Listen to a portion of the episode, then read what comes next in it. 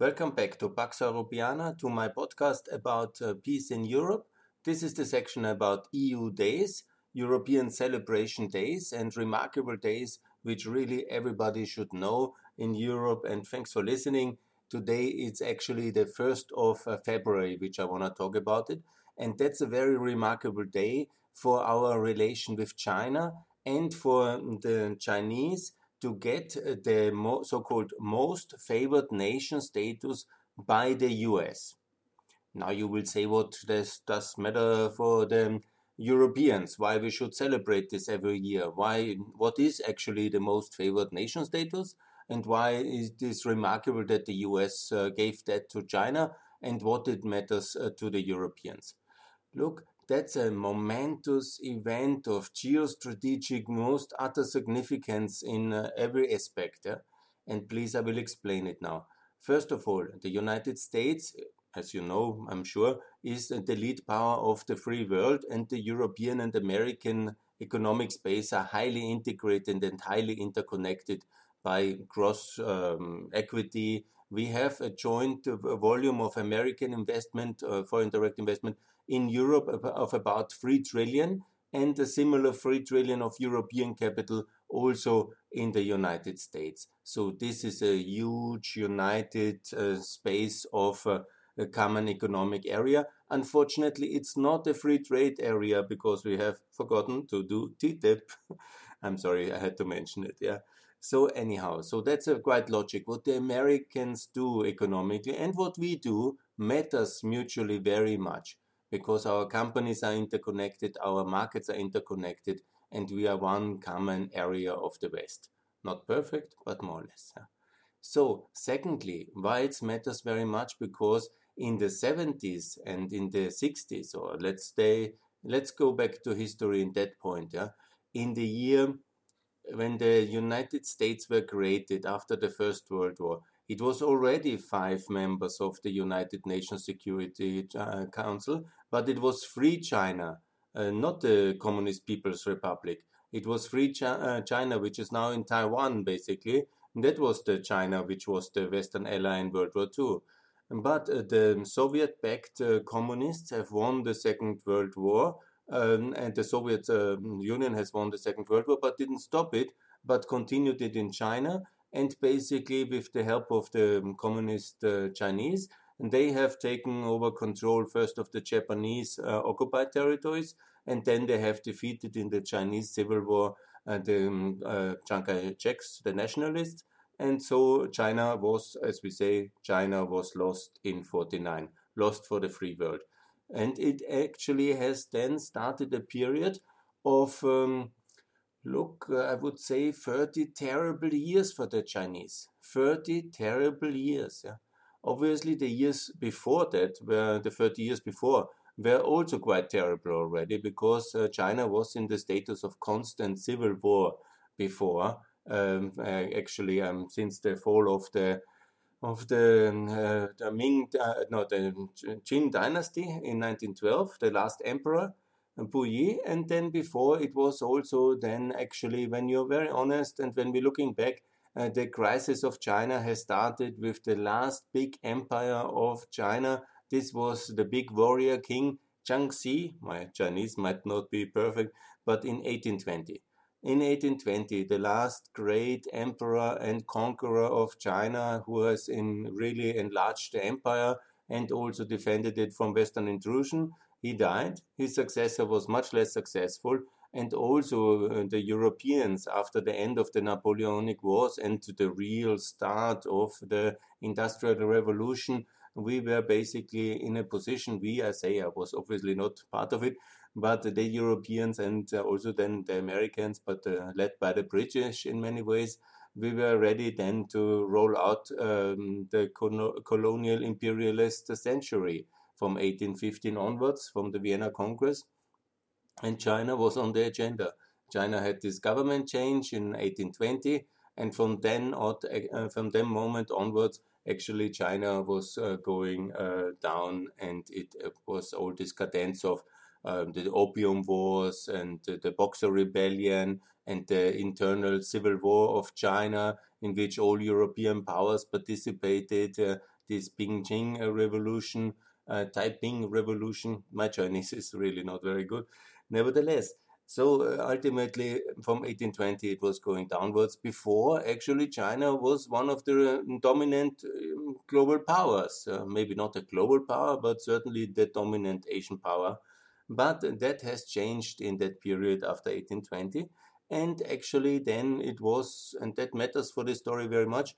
You might remember this uh, amazing turnaround of uh, Japan the Meiji Revolution. I will do also a specific podcast about that one. But it's an amazing progress of modernization, opening of uh, Japan.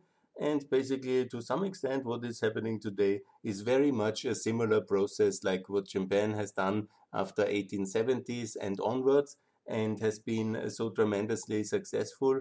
And now, actually, what I think the Chinese know history very well, and they basically uh, repeat this uh, role model. Hopefully, not ending so badly. You know that I don't want to even imply because I'm very optimistic on our partnership with China.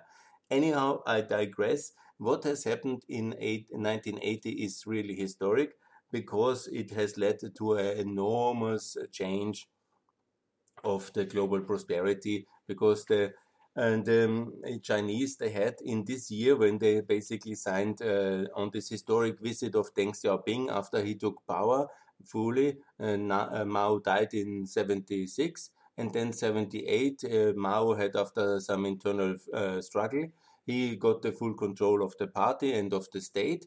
First thing he did, he went to Washington, made this legendary visit uh, to Carter on the invitation of Carter, and in the beginning of 79 they have already mutually officially recognized each other because until then it was still uh, the USA uh, recognizing Taiwan and that has shifted then to the People's Republic. Then Deng could go because of the recognition and then it was a really big media hit. There are wonderful videos out there how this uh, with Deng Xiaoping with the cowboy uh, hat uh, with the Stetson hat in somewhere in Texas or somewhere, I don't know exactly the location, but he made a really big uh, trip to see America and compare it also with China. And that uh, led then to the initiation of the process in the legislative approval. And then came the most favored nation status entered in force on the 1st of February 1980. And I repeat the numbers. China, which had also at that time over a billion people, had a GDP of um, 200 billion in 1918. That was about the GDP of maybe Sweden and Austria together at that time. Yeah? So you have to see how minuscule the situation and how tragically underdeveloped China was after all this, uh, let's say, overall uh, 140 terrible years, I would say, from being a really big power still in 1820 to being such a miserable condition uh, in 1980. And then from 1980, it's a lot of numbers, but it's quite logical. From 1980, 200 billion. It took uh, for five times more, it took about 17 years to 1917, 97. And then it was 1 trillion. And in 2001, China was allowed to join the WTO. That is basically a mutually permanent most favored nation status and this was created in 95 china was allowed in in 2001 and then it was um, from that moment uh, to 97 i have the number 1 trillion. It's good to remember. In 2019 it's 14 trillion. And here we come to really historic um, times because this is another 22 years and it has basically 14 times more gdp china. I mean that's of course a big change in the world yeah it is changing all the dynamics of the world, but for the better. I mean, so many people lifted out of poverty, so many people adding to global supply of goods, services, technology, thinking, and creativity, ideas, and contribute. Yeah? And this is really uh, tremendously for the good. Obviously, some people are afraid because some people still think you know, automatically, even when uh, the Americans or the Europeans are just one smaller percentage of the global population, basically, let's say together, it's maybe 1.2 billion people if, if you see it, or 1 billion all over North America, Canada, and free Europe, 1.1. And you know, this, this just 1.1. We are 8 billion together. We shouldn't have uh, 30% or 50% or whatever kind of, just the normal share of global GDP. And you know, that would be good. Yeah? I think so. It's not that we uh, need to be, we can only be rich uh, when the others are poor. No, when everybody in the world is much richer, we will also be much better. And we don't have bad conscience and we don't have uh, this kind of terrible wars and terrible atrocities which are undermining our systems, obviously. So it's a tremendous force of the good, and it happened on the 1st of February 1980, and this was Deng Xiaoping. I have many things to say about him. I want to a little bit mention the short overview of the history because there is, of course, in China now a little bit the idea that always was ever good. I mean, China was going through a terrible civil war until 49. This war continued later then. Then there was, of course, purges and communist nonsense and disaster and terror. Then came the most terrible failure that was the repeating of the Soviet planned economy in mostly rural and civil war destroyed China, uh, which has uh, been a complete disaster. That's the so called Great Leap Forward. That was the slogan to name this five years plan from 58. It was a complete disaster. Millions and millions dead. Yeah, it was complete disaster. And then when uh, Mao Zedong saw that this was not really very successful, and all his peers because in China, in many Asian um, economy, also societies, it's very important what your your peers, your inner circle always thinks about you. And Mao uh, lost his face uh, with all this nonsense because they are also quite objective and scientific in China, and they see nonsense when they see it. Uh, and so he lost power, and then he started this terrible cultural revolution of revenge, which led to so much bloodshed from 68 onwards and this kind of red terror which he uh, released and it was a total disaster and it was by mere coincidence and good luck that Deng Xiaoping survived all this and the power struggle afterwards with the Gang of Four. It was really a complete disaster. Uh, but Deng has survived. Deng has uh, actually won this power struggle and he managed uh, then to reform the economy with his four freedoms and with the specific Chinese model let me make it very clear I'm very anti communist and I really hope for freedom for China, for a free federal China.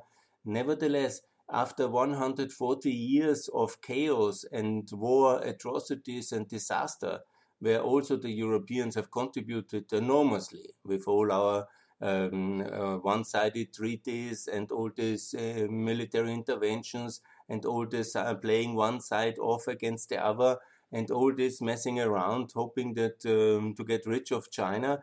It was uh, then the civil war, the Russian intervention, the um, uh, Japanese intervention, the horrors of the Japanese intervention. So, and then also the internal fratricide uh, after the civil war, and so on and so on and so on, and also this communist nonsense. Then suddenly, after 100, I mentioned it correctly, 140 years of complete uh, chaos uh, and uh, war, there was a need for stability. And you know, I'm very much against the dogma of stability first and democracy later. But in the Chinese context, maybe it made some sense, and we have also to have some patience. And there is this big argument which some made uh, make now that we that the idea, which especially also the Germans, but the whole strategy of the breaking the um, communist China away from uh, the Soviet Union and then reforming it is based on the same strategy. It's change through trade. In Germany and Austria, we call it Wandel durch Handel, and this is change through trade. Some people say it failed because uh, still now China is not a democracy after our model. And I don't defend the Chinese um, system, which they will say they are like an internal democracy. They have found a new way of uh, democratization inside the party.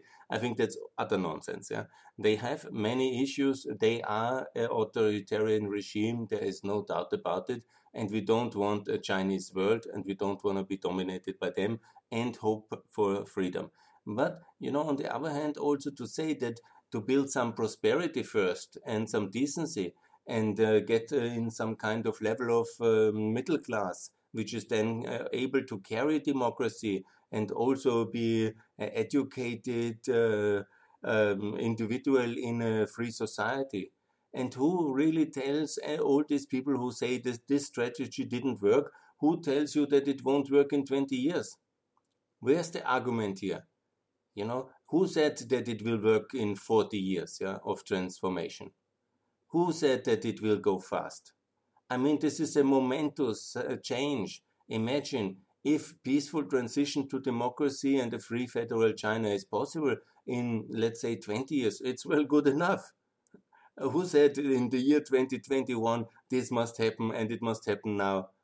I mean, nobody ever said that this can go so fast. And I know it's very painful for the people in Hong Kong, for the people in in uh, Xinjiang. My Chinese is not very good. The Turkish people, the Turkish minorities of the Uyghurs, yeah. But on the other hand, I tell you that the point is that so many people have now first time heard about the Uyghurs, yeah, and many people even have not heard about them. But now it's a big topic, not because of China um, uh, suppressing them, because most of the people who make out of the Uyghurs now a big topic, they don't care for the Crimean Tatars in Russia.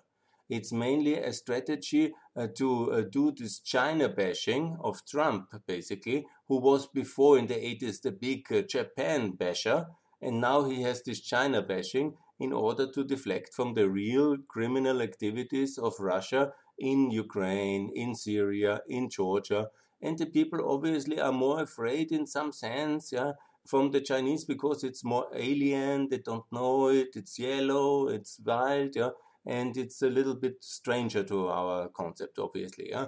And you know, ultimately, then the idea is, you know, the Russians are they're also white, huh? and this is the level of debate we have here, and this is the level of prejudice, yeah. And it's not rational because the Chinese, and here I come back to the Cold War again, and to this historic momentous event of 79 and it's really important to understand what happened, yes. Because the Chinese, since the years 79 and 80, since the visit of Deng Xiaoping and uh, the most favored nation status, they have not made any aggression anymore against Western interests. They are basically an ally in the in the Cold War. They are one of the reasons why the Cold War was won. Absolutely. They made secret agreement, military agreements with the American military advisor to be secure from the Soviet Union to supply weapons to Afghanistan, uh, fighting against the uh, paid by the Americans, yeah, to do the to contain the Vietnamese and get the Vietnamese out of Cambodia and Laos, yeah, with American advisors, not with Chinese weapons, yeah. And from the moment, actually, the Chinese Communist Party was basically a um, Western ally. Not officially, because nobody wanted to have that officially, certainly not the Americans, certainly not the Chinese, and certainly not the Soviet Union. So, because it was very complicated to explain. But why it happened, and this has to be understood again in the Cold War, and the same logic applies today, because uh, Soviet Russia at that time was completely overreaching imperially. And here comes the most important uh, moment in the history of the Sino Chinese relations in the second part was, of course, the, the, the brutal uh, breakdown or whatever intervention, military intervention of uh, the Warsaw Pact led by the Soviet Union into Czechoslovakia because of the crime that they don't they didn't want to be uh, on the Soviet communism, but um, communism of their own choosing, yeah, or socialism. And this kind of brotherly fratricide, yeah, and this really broke the uh, the already quite uh, um, strained, uh, strained relation between Soviet um, Russia and the Chinese. And do not take it lightly because some say, oh, yeah, yeah, they didn't care for human rights. No, they really cared very much. And the Chinese were really upset by this Brezhnev intervention and the Brezhnev doctrine and this kind of um, uh, hitting hard against uh, deviation. And that really they saw themselves as the next one, probably and they went to Romania to protest. They built this alliance with Albania and so on and so on. And they almost started a war against the Soviet uh, Union in uh, the March uh, uh 69. So exactly that was the way. It was very serious. And this led also to the change of um, um, alliances. It was a momentous moment when Kissinger first went to China secretly, and then obviously in 72, Nixon went to China. I mean, that's the most famous visit. And obviously, it didn't lead completely when the situation in China was much too uh, fragile. But it led to many things because it was China getting the voting right in the UN back. Yeah? So uh, communist China was getting the voting right.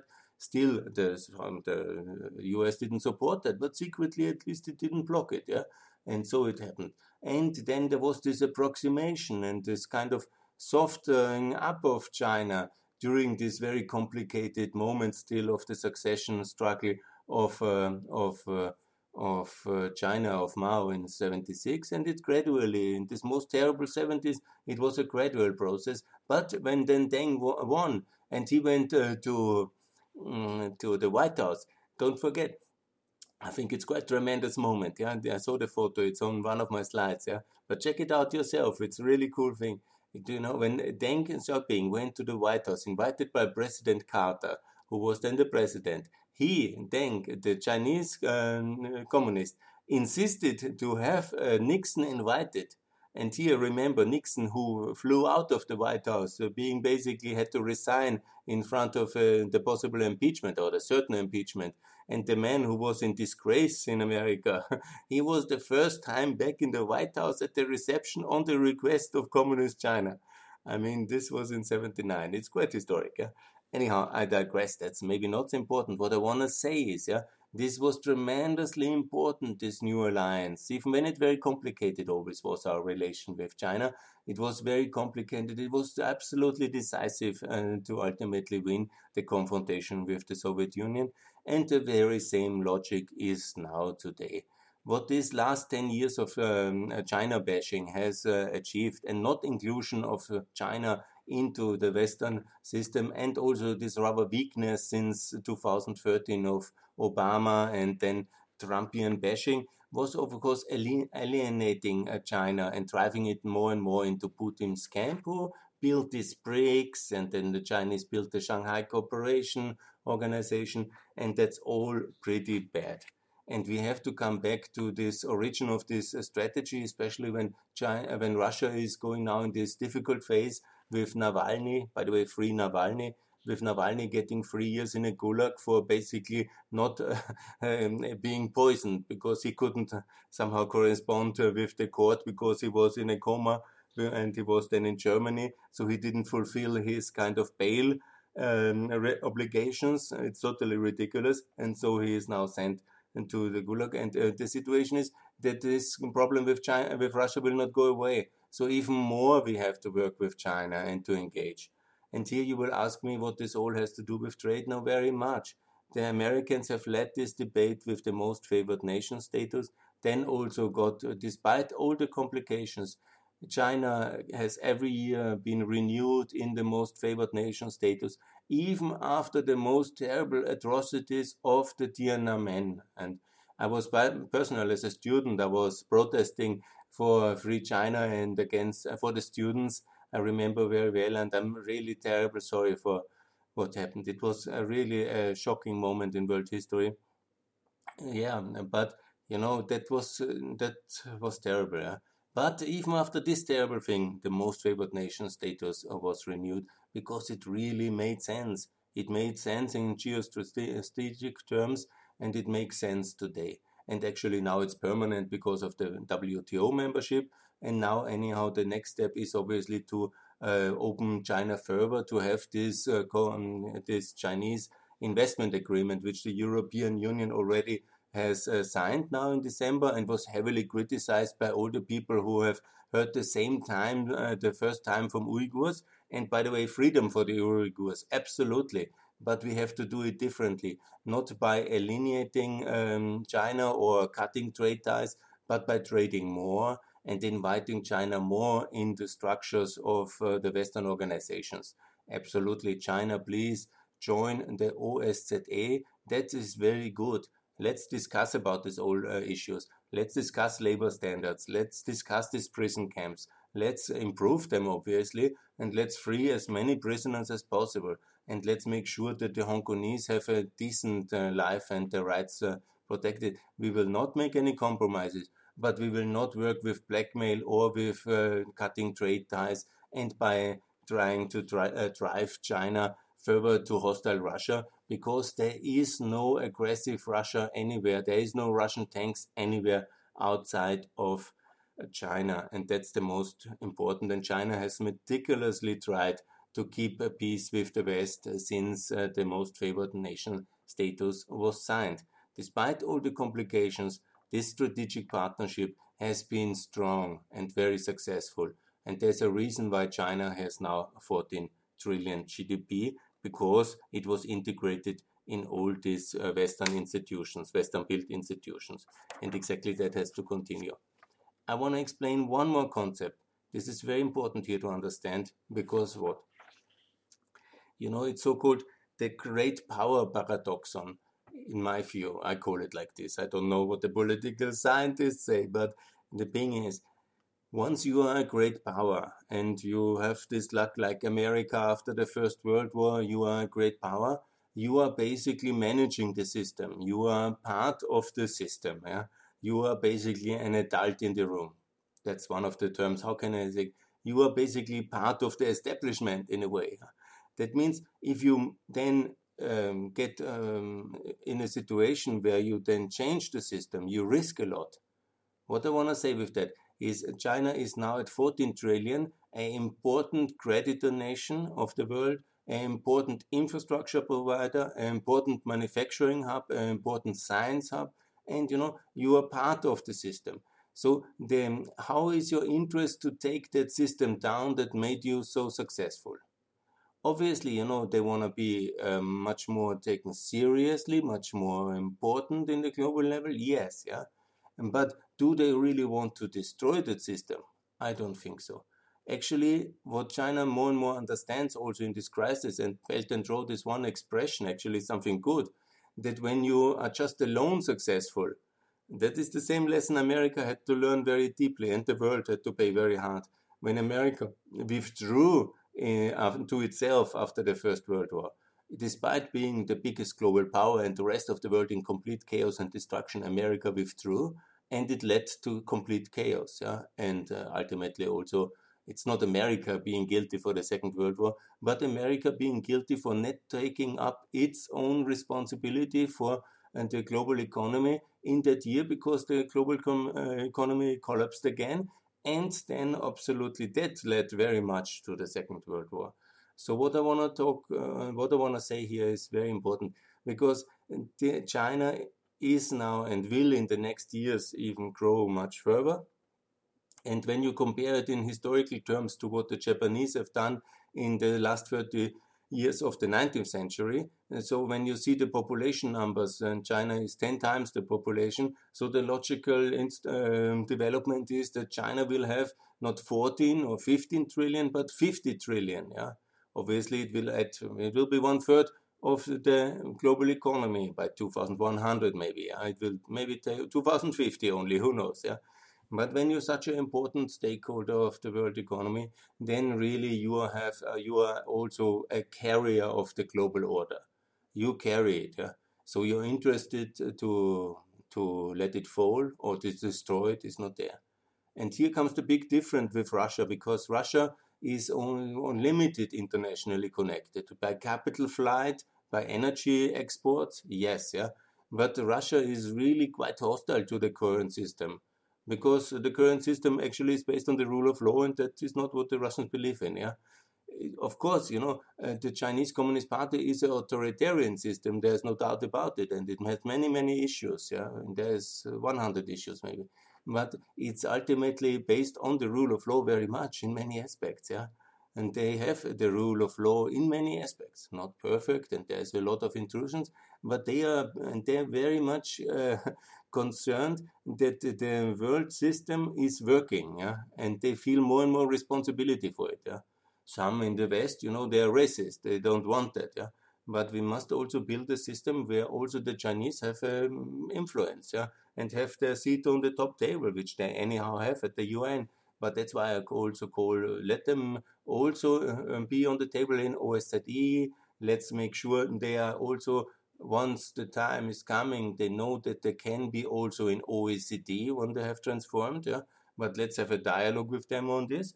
And the thing is, gradually to also um, give them more rule, uh, more room in the in the IMF, in all these important organizations. Yeah? Otherwise, they build uh, their own system, which they have started already with BRICS and with uh, Shanghai Cooperation Organization. And we don't want to have a system built by them. That's also an option, uh, but we think actually, I think our system is working quite well. So with this kind of paradoxon, it's much better to integrate China and to work with China and to contain the real hostile powers, which are Russia and Iran, unfortunately. Also, they will fall one day, but unfortunately, we will have to cope quite a long time, I think, with both of them. So that's my story here for the 1st of February 1918. It's very important, the most favored nation status. It's uh, something technical trade, some people think, no, it gives the right to trade uh, uh, as, as um, good and as fair and as open as America gives to other nations. That's the principle of the WTO, most favored nation status. It's really important, it really matters, and that was a historic achievement and a historic turnaround in the world geoeconomics, the 1st of February 1980. Uh, and let's celebrate it as an EU day, and let's never forget what happened on the day and what exactly happened then the next 40 years this tremendous improvement of global prosperity because the Chinese decided to be part of the world economy and that's something to celebrate. Okay, thanks a lot for listening.